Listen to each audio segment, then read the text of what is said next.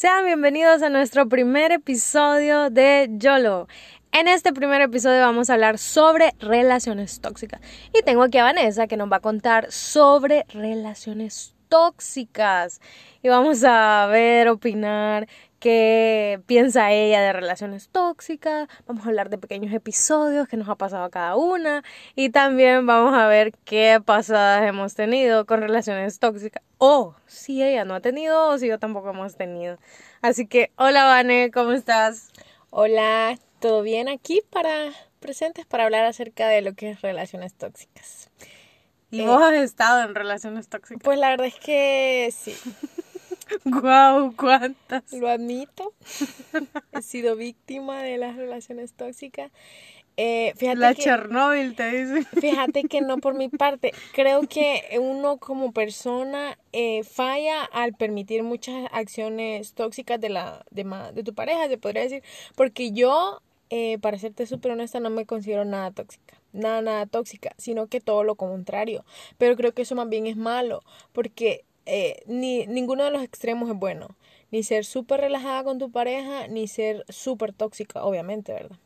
Entonces sí, eh, sí estaba en relaciones tóxicas, estaba súper chiquita, tenía como 17, 18. Pensé que me ibas a decir 13 de micos que de 13 años, ay, me engañó con la Kimberly. No, en realidad yo eh, fue mi primer novio y anduvimos tres años pero la relación se tornó tóxica al segundo año. ¿Y para qué? O sea, yo ya estaba grande, se podría decir, en comparación con los 13 años que decís, boba.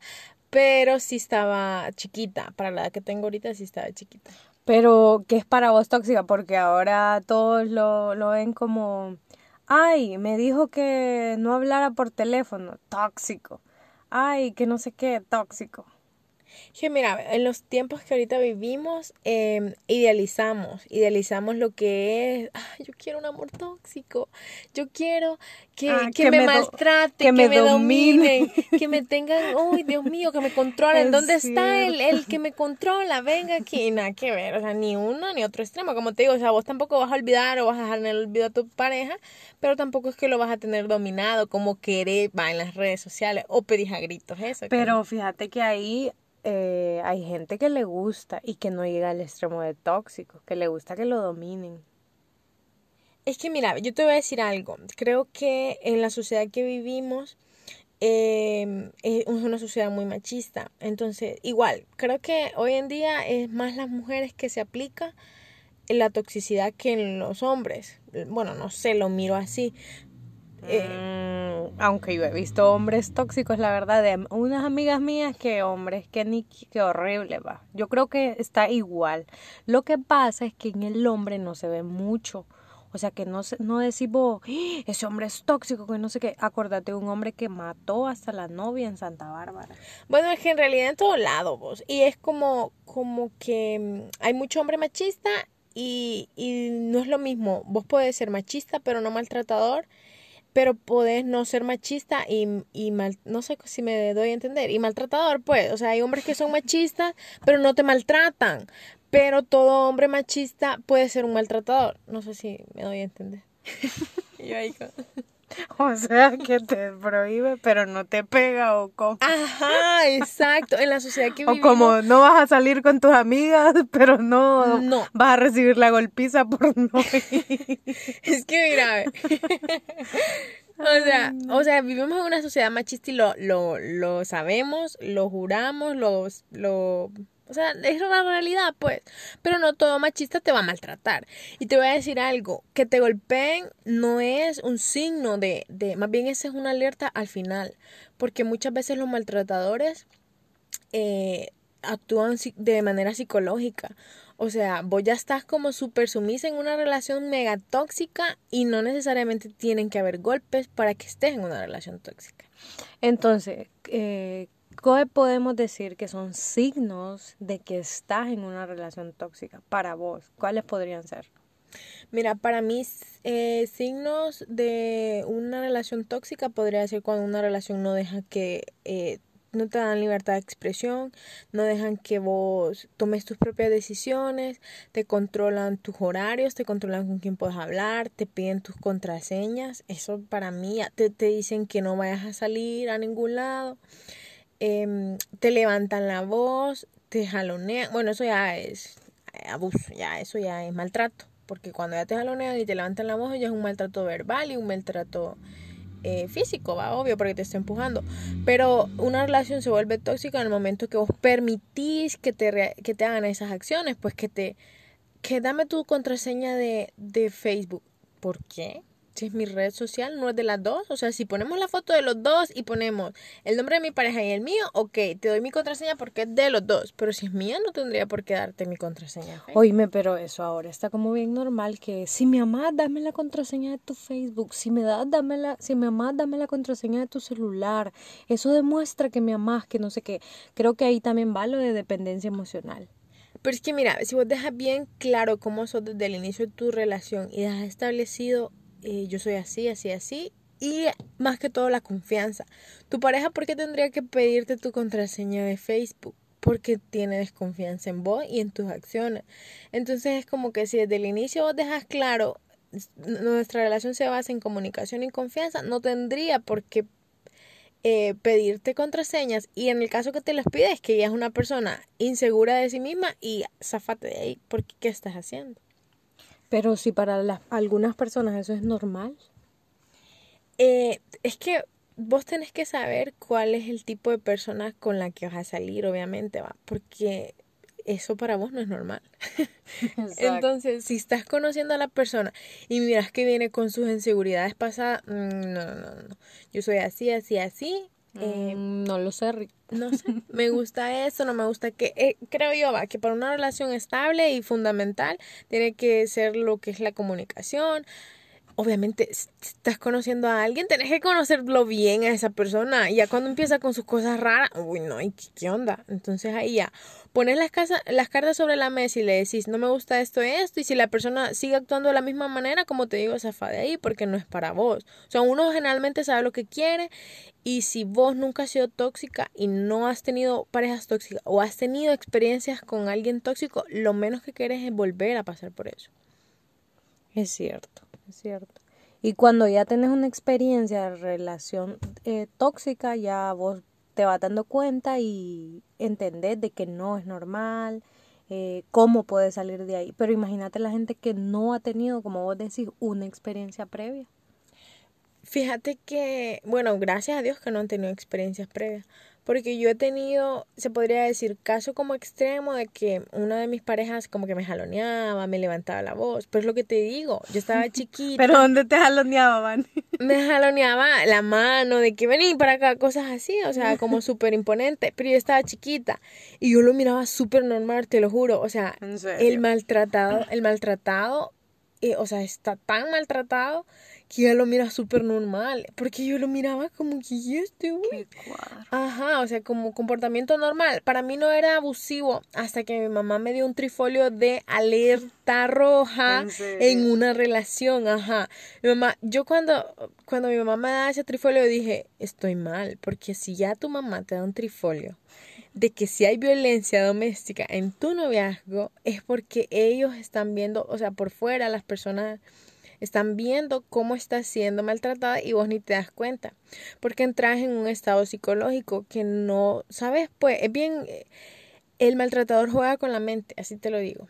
Y, te hace sumisa con la mente y vos estás ahí y no puedes salir de esa relación y es bien complicado. Lo ves como normal, como que fuera algo que, ah, esto es normal en una relación. Eh, me trata así, o vos llegaste a ser de las que me trata así porque me ama. Es lo que, como era mi primer noviazgo, yo no tenía una experiencia de, comparación de que esto es amor y esto no es amor. Exacto. Es, me trata así porque me ama. O sea, él me regaña porque quiere que yo haga las cosas bien. Él me jalonea porque quiere que yo esté aquí. Él, él, entonces, él me corrige porque estoy mal yo porque nunca has vivido otra relación. ¿Cómo vas a comparar? Eh, y son comportamientos normales, obviamente, pues, o sea, no tienen que ser así, pues, no que te jaloneen, que te griten, lo que sea, no es normal en una relación. Y después de esa, Vane, vos eh, has eh, encontrado nuevamente personas que han querido acercarte a vos y que han sido tóxicas.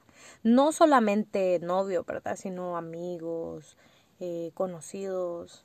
Porque hay que hablar otra cosa. Tóxica, relaciones tóxicas, no solo es de noviazgo, no solo es de pareja. También podemos tener amigos tóxicos, padres tóxicos, vecinos tóxicos. Creo que todos tenemos vecinos tóxicos. Sí, fíjate que en realidad, em, como vos decís, hay amigos tóxicos, hay familia tóxica, tíos, papás. Muchas veces tus papás, eh, eh, sin querer o, o, por su crianza, su manera en la que ellos fueron criados, eh, te imponen actitudes tóxicas que vos las miras como que, Dios mío. Y fíjate que sí, amigos tóxicos he tenido.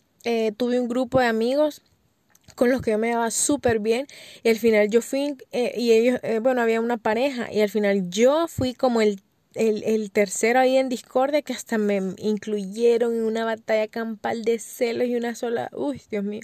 Entonces yo dije, no, yo sé lo que es tóxico y lo que no es tóxico, lo que quiero y lo que no quiero en mi vida, me mantengo al margen. Obviamente los saludo y todo, pero ya no me llevo con ellos porque honestamente eso es una amistad tóxica y uno lo que menos quiere es estar en conflicto y mejor prefiere estar en paz con uno. Sí, el consejo que les puedo, bueno, que yo les puedo dar es que eh, sepan diferenciar. Eh, algo que es tóxico no te va a, no te va a dar felicidad lo que no es tóxico, vos te vas a sentir libre, te vas a sentir feliz. Eso sí, ténganlo por seguro. ¿Y vos qué, qué podés como consejo de cómo podemos diferenciar algo tóxico de lo no tóxico? Es que es... Bueno, en una relación de pareja, ¿va? porque en los siguientes episodios vamos a estar hablando de eh, toxicidad en familia, porque este es un tema muy amplio, la verdad. Toxicidad en familia, toxicidad con amigos, eh, si hemos vivido experiencias, estas experiencias en la vida.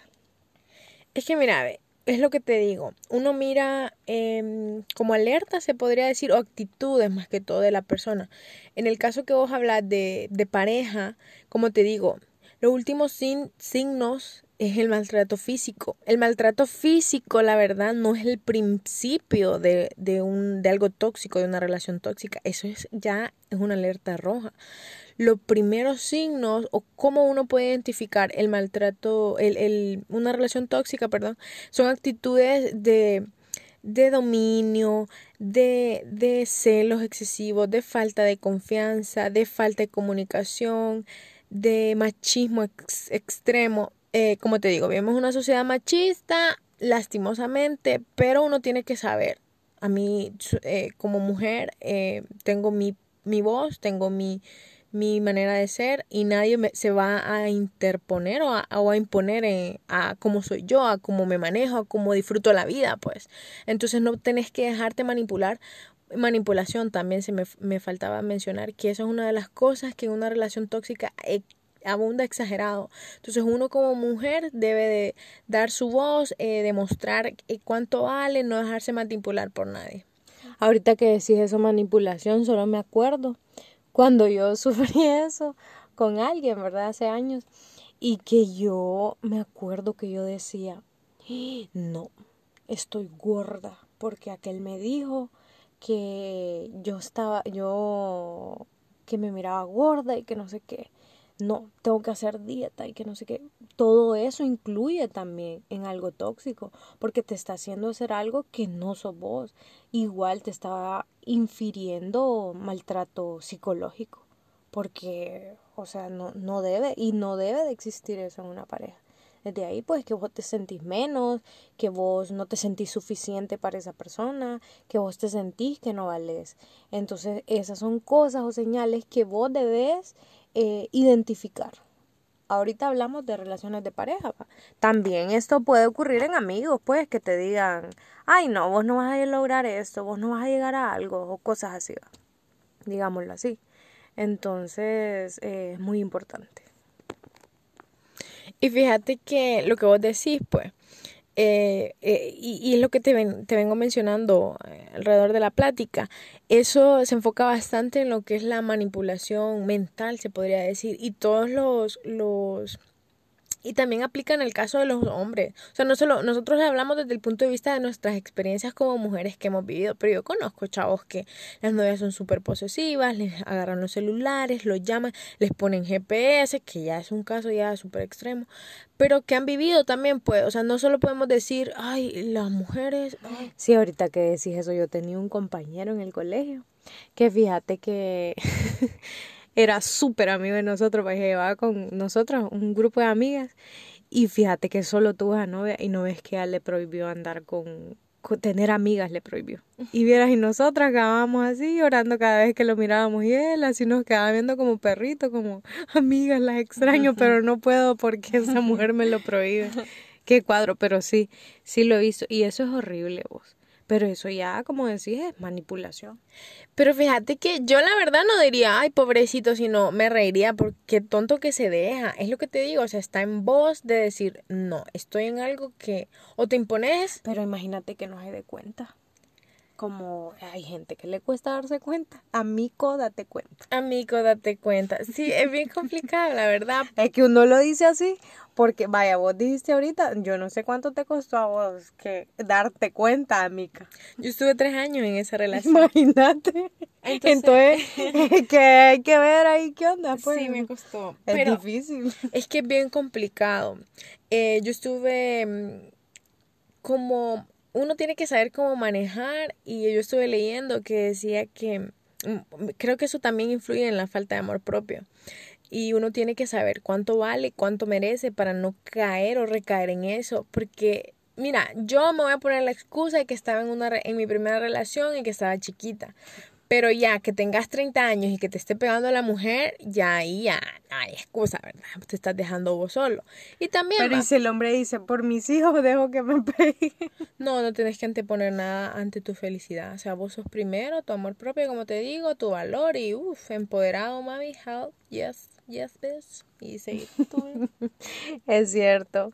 Bueno, hasta aquí lo dejamos con este podcast. Vamos a tener segunda parte porque ya, ya escucharon, ya vieron que este tema es un tema muy interesante.